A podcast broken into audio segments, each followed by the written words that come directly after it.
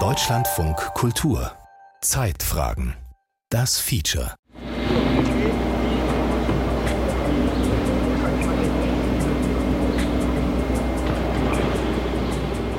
Zwischen der Rolltreppe zur U-Bahn, einem roten Mülleimer und wahllos abgestellten Fahrrädern sitzen zwei Männer und eine Frau Mitte 40 im Schneidersitz auf dem Boden.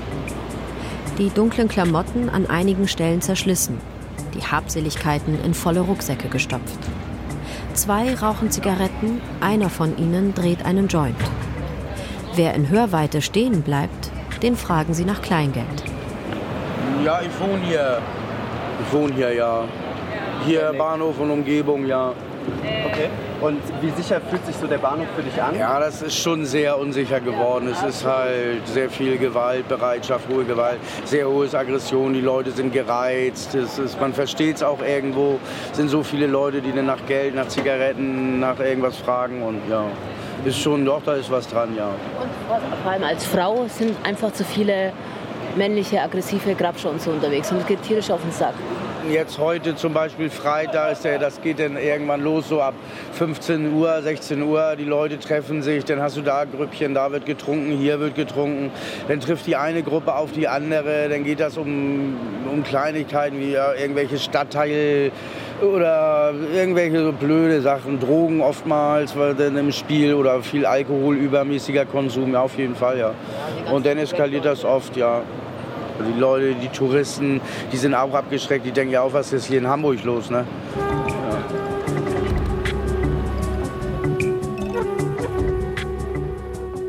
Der Hamburger Hauptbahnhof und sein direktes Umfeld gelten als gefährliches Pflaster.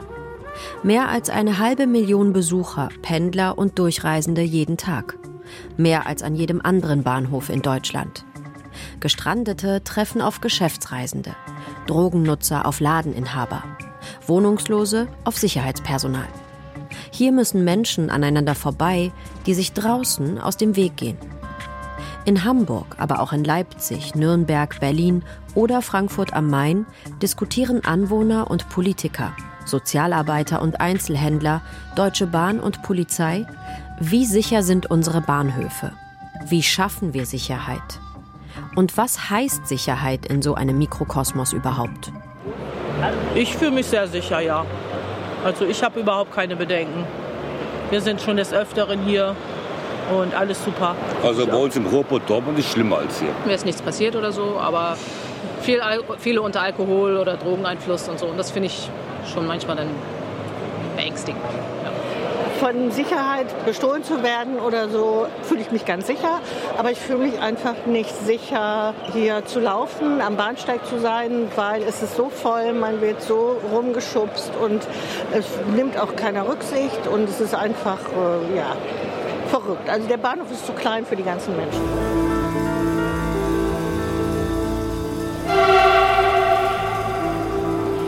Mit Sicherheit. Große Bahnhöfe als Mikrokosmos der Interessen. Ein Feature von Timo Stukenberg. Mehr als 120.000 Straftaten registrierte die Polizei 2022 an deutschen Bahnhöfen.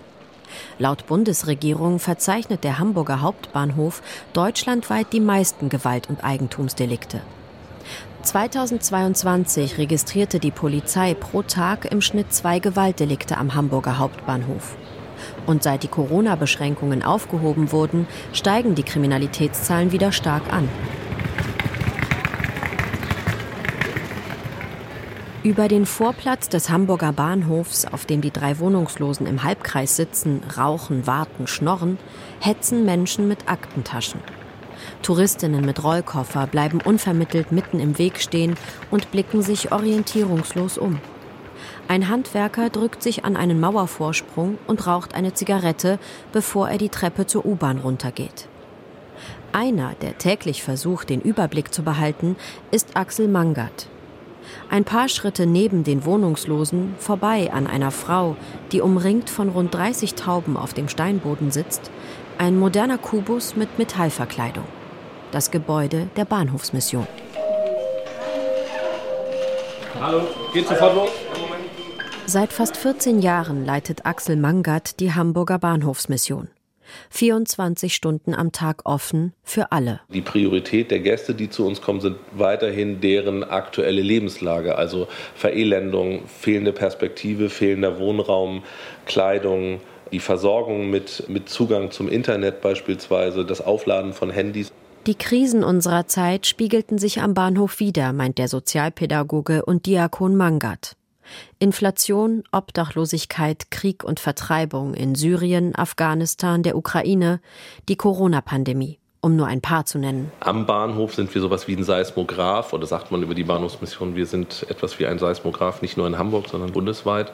Äh, und insofern fällt uns schon auf, dass es bei uns auch mehr Menschen gibt, die äh, offene Wunden haben, die auch über relativ langen Zeitraum sich hier am Bahnhof aufhalten, die hier also am Bahnhof verbleiben und die in zum Teil sehr verelendeten Situationen sozusagen sichtbar sind, also die auf dem Boden liegen, also wo es mir als Bürger, so aber auch als Fachperson auffällt, dass diese Person nicht sich jetzt vielleicht wie sonst eher an Orten, nicht so sichtbaren Orten sozusagen zurückhält oder am Rand, sondern zum Teil einfach sehr sichtbar da sind. Also ich würde es eher an der Qualität des Bildes festmachen als jetzt an der Quantität. Also nicht mehr, sondern einfach die Situation, auch die körperliche Situation der Person wäre da so mein Ausschlag. Es seien nicht mehr Hilfsbedürftige als noch vor einigen Jahren, doch die Verelendung der Menschen, die er jetzt am Hauptbahnhof sehe, sei tiefgreifender, der Anblick erschreckender.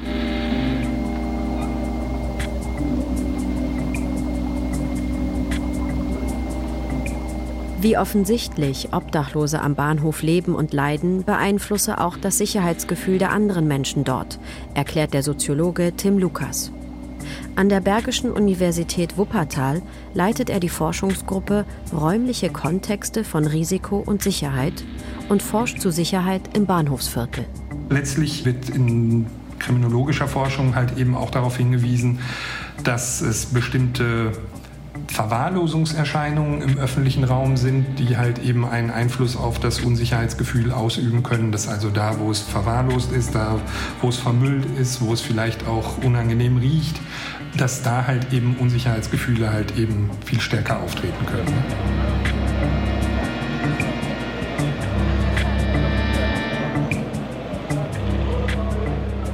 Beim Weg zur Arbeit oder nach Hause begleite sie immer ein mulmiges Gefühl, sagt die junge Frau, die am Hamburger Bahnhof in einem Handyladen arbeitet.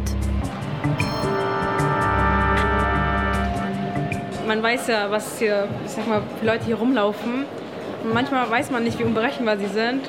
Und deswegen, keine Ahnung, die Sicherheit läuft ja auch oft rum. Aber ich meine, wenn es drauf ankommt, findet man die dann in dem Moment nicht. Und ja, das, das kann ich nur so sagen.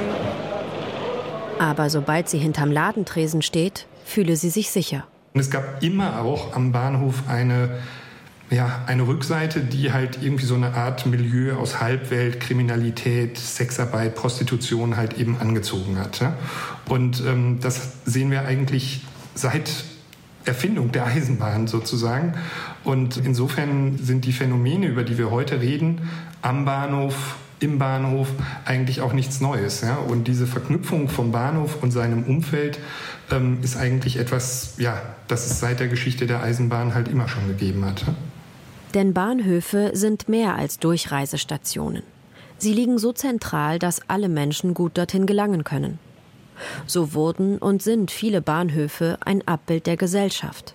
Das große Ganze auf engstem Raum.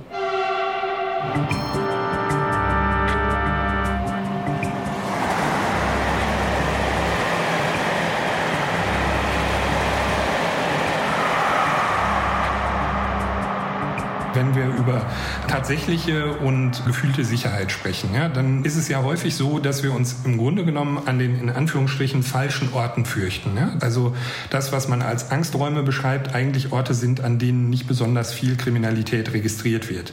Andererseits ähm, suchen wir aber Orte auf ähm, mit einem guten und sicheren Gefühl, in denen die Tatgelegenheitsstrukturen besonders günstig sind. Also da, wo besonders viel Kriminalität aufpoppt oder auftaucht und registriert wird, dort haben wir eigentlich in aller Regel ein sicheres Gefühl und das sind eigentlich die Innenstädte. Ne? So, also in der Innenstadt ist halt eine gute Tatgelegenheitsstruktur für Handtaschendiebstahl, für Ladendiebstahl und trotzdem gehen wir da gerne hin.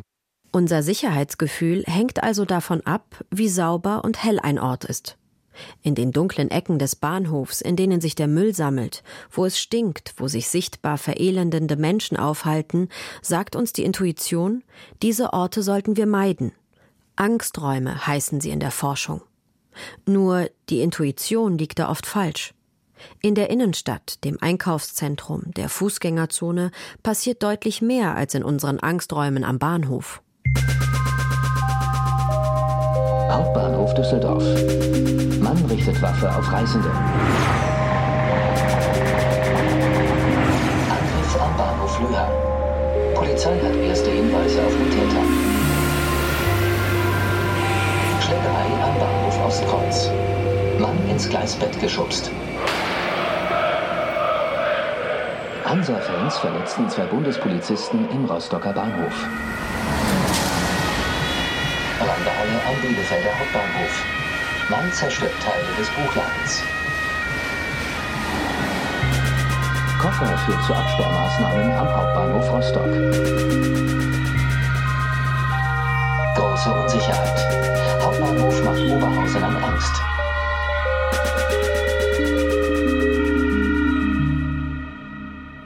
Bei der Deutschen Bahn ist man sich der sogenannten gefühlten Sicherheit offenbar bewusst. Hans-Hilmar Rischke leitet den Bereich DB Konzernsicherheit. Er ist unter anderem also auch für die Sicherheit an Bahnhöfen zuständig. Wenn man das jetzt mal auf die obdachlose Menschen bezieht, wage ich zu bezweifeln, dass sie dazu beitragen, äh, die Angsträume auszudehnen. Wir haben ja eine ganz andere Sicherheitslage. Der obdachlose Mensch ist ja, äh, was Sicherheit anbelangt, nicht wirklich das Problem. Gleichwohl trägt es natürlich zu einem subjektiven Empfinden bei Bürgerinnen und Bürgern bei. Und das gilt es ein Stück weit eben aufzulösen. Die Bahn hat ein Tochterunternehmen für Instandhaltung, Sanierung und Modernisierung. Es heißt Station und Service. Station und Service investiert unendlich viel Geld in eine freundliche Gestaltung, sei es Licht, äh, sei es Vermarktung, sei es die Bestreifung durch Sicherheitskräfte oder eben eine hohe Präsenz gesamthaft gesehen von Eisenbahnerinnen und Eisenbahnern in Uniform.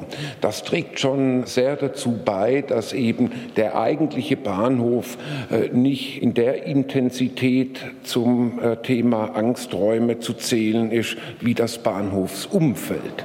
Gut, wir gehen mal in den Bahnhof. In Hamburg läuft Axel Mangard vom Bahnhofsvorplatz ins Bahnhofsgebäude. In der sogenannten Wandelhalle mit ihren hohen Decken reiht sich auf zwei Etagen ein Geschäft ans nächste. Drogerien, Schmuck- und Blumenläden, Klamottengeschäfte und eine Apotheke. Der Bahnhof als Einkaufspassage. Im Eingangsbereich hängt eine riesige digitale Anzeigetafel. Weiße Schrift läuft über blauen Hintergrund. Ein ICE fällt aus. Mehrere Regionalzüge sind verspätet. Für den Leiter der Bahnhofsmission sind diese Informationen ein erster Stimmungsindikator an diesem Tag. Denn für Reisende bedeutet außerplanmäßig Verspätung, Zugausfall, Eile, Chaos, Konfliktpotenzial. Also man sieht jetzt auf der linken Seite so zum Reisezentrum längere Schlangen. Ob das jetzt mit Verspätungen zu tun haben könnte, ich würde sagen, ja, wenn man sich das Abfahrtstableau anguckt, könnte sein. Diese langen Schlangen müssen umgangen werden von anderen. Also wenn wir jetzt hier gerade drauf zulaufen, dann laufen wir in diese Schlange rein. Wir müssen also jetzt ein bisschen umdrehen. Also man muss aneinander vorbei. Wenn ich da jetzt reinlaufe und sage, hier mein Weg ist nicht frei und der Reisende sagt aber, ich darf hier stehen, haben wir sofort einen Konflikt. Axel Mangert führt durch das Gewusel über eine Treppe vorbei an Geschäften und Cafés zu einer Aussichtsplattform über den Gleisen. Sein Lieblingsplatz, wie er sagt. Von hier aus hat man einen Überblick über die Gleise und Bahnsteige. Er zeigt auf eine Reisegruppe, die sich mit ihren Koffern unter die Rolltreppe duckt, um nicht im Weg zu stehen.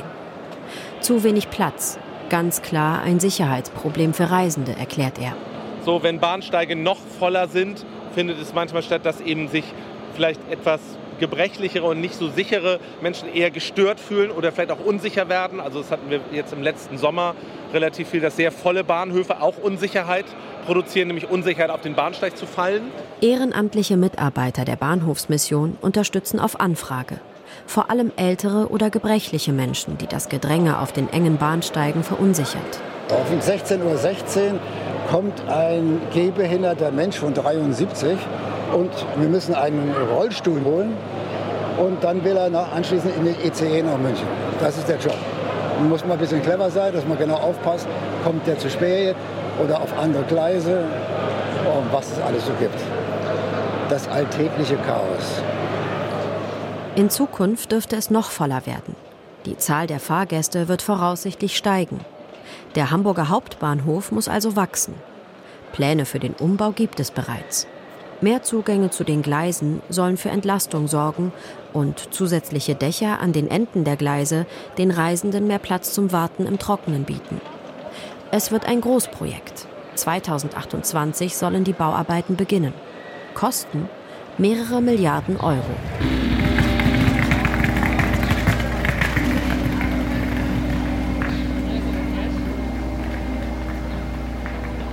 Richtung Osten öffnet der Bahnhof sich zum Stadtteil St. Georg. Ebenfalls in unmittelbarer Nachbarschaft liegt der zentrale Omnibusbahnhof. Richtung Süden das Museum für Kunst und Gewerbe und der August-Bebel-Park vor der Drogenhilfe Drop-In.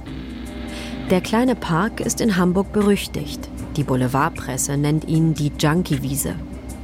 Auf dem Weg dahin bleibt Axel Mangert stehen. Ich würde, glaube ich, mit einem Mikrofon mich nicht weiter in die Richtung bewegen. Also an bestimmten Orten kann man bestimmte Dinge tun, an bestimmten nicht. Auch das gehört für mich zur Sicherheit dazu, auch am Bahnhof. Oder wenn ich wüsste, ich würde mit einem St. Pauli-T-Shirt mich in eine HSV-Gruppe stellen, würde ich sagen, das muss man nicht machen. Das kann man, aber man könnte einschätzen, dass das eventuell missverstanden wird. So. Und ähm, das würde ich nicht tun. Im August-Bebel-Park haben sich rund 100 Menschen versammelt. Einige unterhalten sich, trinken und rauchen.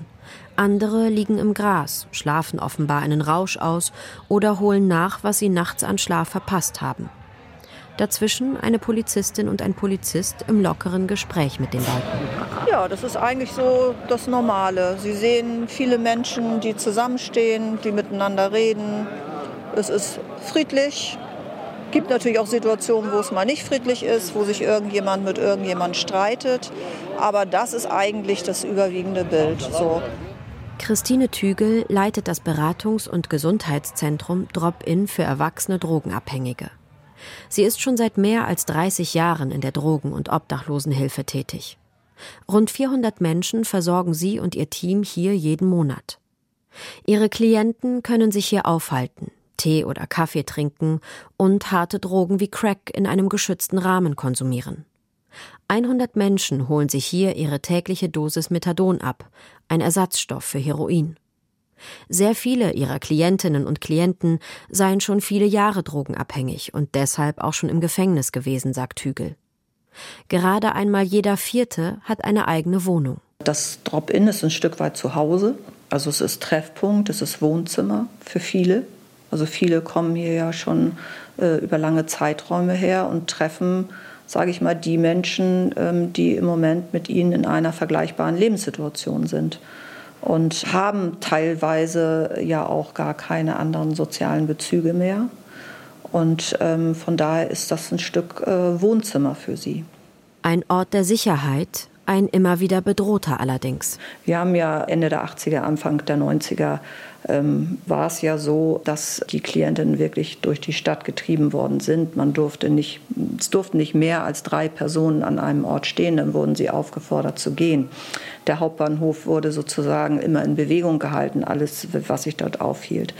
Wir hatten in der Phase ähm, ganz viele Klienten, die offene, wunde Füße hatten, weil sie wirklich den ganzen Tag nur gerannt und gelaufen sind. Also wenn das Drop-In vermittelt hat, hier, wir haben hier jemanden, der muss unbedingt einen Platz bekommen, der ist ne, so schlecht beieinander, die Leute sind nicht angekommen. Seit Oktober 2023 setzt die Hamburger Polizei im Auftrag des Senats eine sogenannte Waffenverbotszone um. Sie gilt im Bahnhof, seinen Tunnelanlagen und den Straßen rund um den Bahnhof. Wer in dieser Zone ein Messer mit einer Klinge von mehr als vier Zentimetern Länge oder andere verbotene Gegenstände dabei hat, muss mindestens 200 Euro Bußgeld zahlen.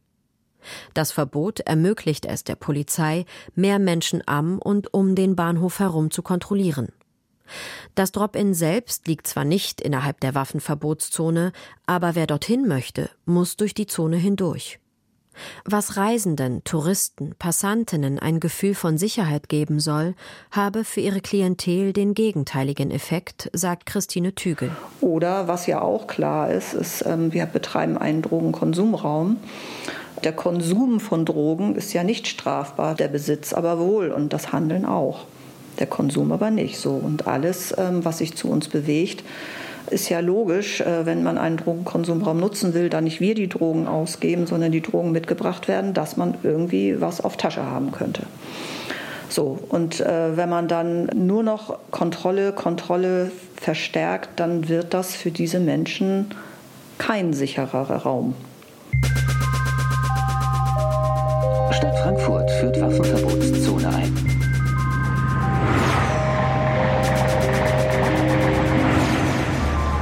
Viererstreife für mehr Sicherheit am Hauptbahnhof ausgeweitet. Die Elenden sollen verschwinden.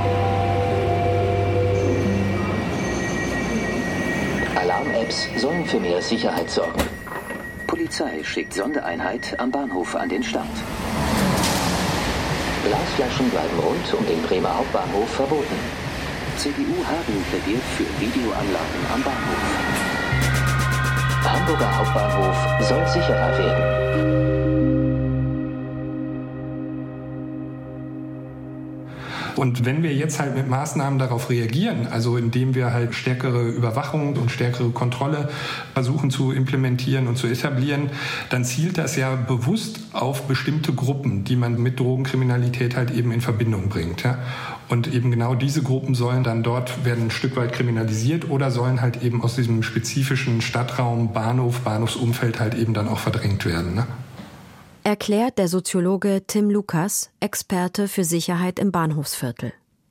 Für Hans-Hilmar Rischke, Sicherheitschef der Deutschen Bahn, zielt die Waffenverbotszone nicht primär auf drogenabhängige Menschen ab. Ob es eben Banden sind oder eben Jugendkriminalität, Beschaffungskriminalität, auch das finden Sie natürlich in einem Bahnhof wieder.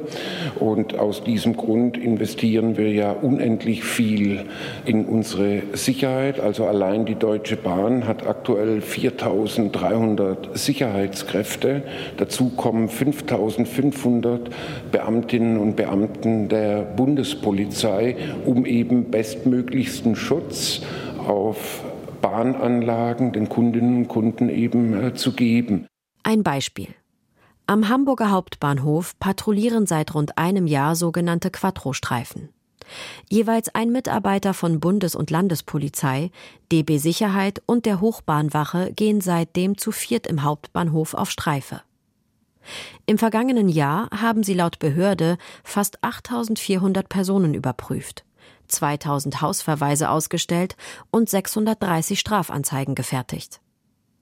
Die Deutsche Bahn hat zudem angekündigt, bis Ende 2024 bundesweit 11.000 Kameras an Bahnhöfen zu verbauen. Ich werde oft damit konfrontiert, Videotechnik recht und schön, das verhindert aber die unmittelbare Straftat nicht. Das ist tatsächlich richtig. Aber in der Folge wird der Straftäter möglicherweise aus dem Verkehr gezogen und kann eine zweite Straftat dann nicht begehen. Und somit äh, drehe ich genau dieses Argument um. Perspektivisch verhindert auch eine Videokamera Straftaten. Also da, wo die Videoüberwachung installiert wurde, wurde meistens auch für eine bessere Beleuchtung im Umfeld gesorgt, weil man dann bessere Bilder erzeugen konnte. Und wenn man dann irgendwie sagt, das Sicherheitsgefühl ist gestiegen, dann ist eigentlich zu fragen, so ist es gestiegen, weil da Videoüberwachung eingesetzt wurde oder weil für eine bessere Beleuchtung gesorgt wurde im öffentlichen Raum. Videoüberwachungsmaßnahmen an deutschen Bahnhöfen verhinderten keine Straftaten, sagt der Sicherheitsforscher Tim Lukas von der Universität Wuppertal. Teilweise würden sogar unter den Kameras Straftaten begangen. Auswertungen belegen das. In den fünf Jahren vor der Corona-Pandemie hat die Polizei bundesweit weniger Straftaten an Bahnhöfen registriert. Sowohl Eigentumsdelikte wie Diebstähle als auch Waffendelikte und Sachbeschädigungen sind zurückgegangen. Die Zahl der Gewaltdelikte blieb in etwa konstant. Allein Drogendelikte gab es laut Polizei mehr. Lukas bezweifelt, dass weitere Kontrollen, Überwachung und Verbote für mehr Sicherheit sorgen würden. Bereits jetzt seien Polizei und private Sicherheitsdienste an großen Bahnhöfen allzeit präsent. Die Videoüberwachung wird kontinuierlich ausgebaut. Und auch Waffenverbotszonen hat die Bundespolizei immer wieder an Bahnhöfen erlassen. Zum Beispiel in Berlin oder Nürnberg. Der Bahnhof ist bereits eine Hochsicherheitszone, meint Tim Lukas.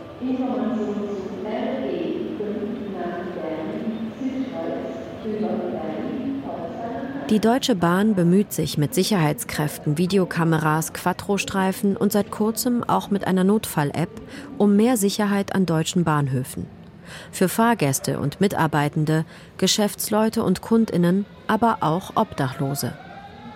Um auf die Bedürfnisse von Menschen in Notlagen besser einzugehen, hat sie gemeinsam mit der Bundespolizei, die an Bahnhöfen zuständig ist, und den Bahnhofsmissionen eine Vereinbarung über sicherheitswirksame Sozialarbeit geschlossen. Aber wir wollen natürlich auch, dass wir schon unseren Betriebsablauf im Bahnhof nicht gefährden. Das ist natürlich die höchste Prämisse.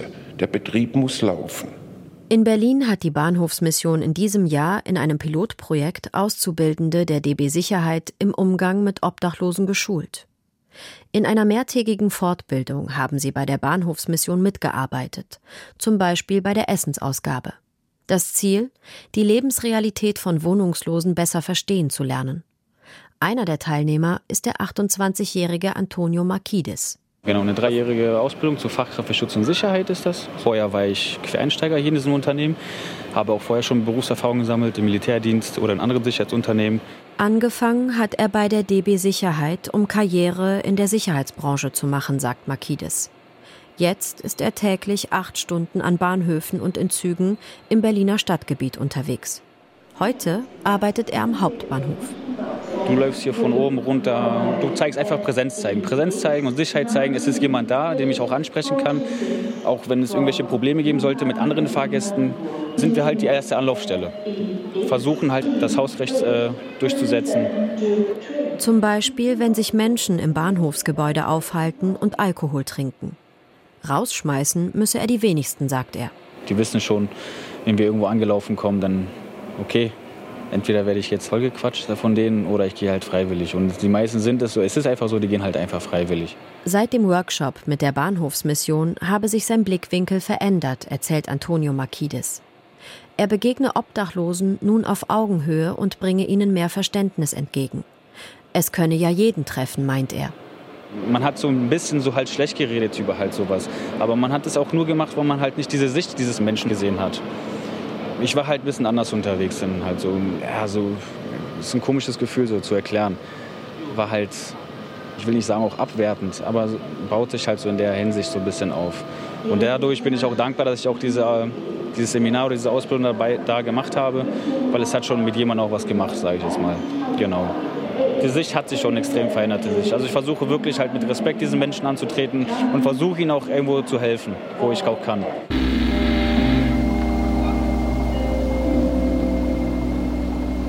Hinweis, derzeit befinden sich organisierte Battlegruppen im Bahnhofsbereich. Bitte geben Sie kein Geld und achten Sie auf Ihre Werte. Am Bahnhof verdichten sich die Krisen unserer Gesellschaft. Der Kontrast von eilenden Pendlern und am Boden liegenden Obdachlosen. Zwischen den Menschen, die nicht wissen, wohin mit sich, und denen, die zum nächsten Termin hasten. Der Kampf um ungleich verteilte Ressourcen wird am Bahnhof öffentlich ausgetragen.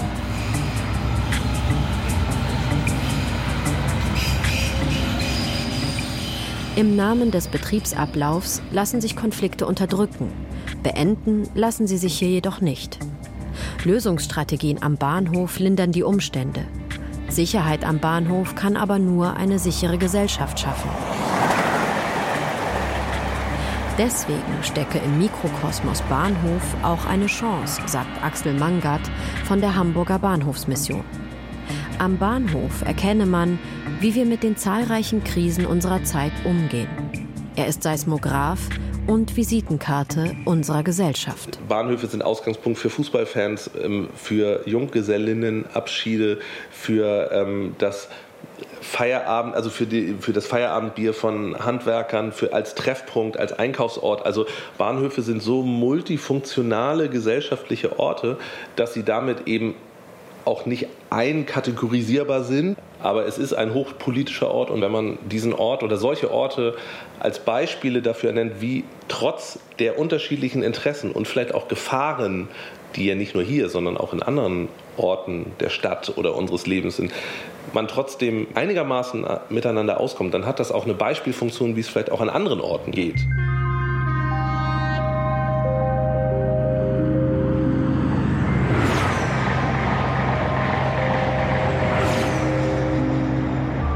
Mit Sicherheit.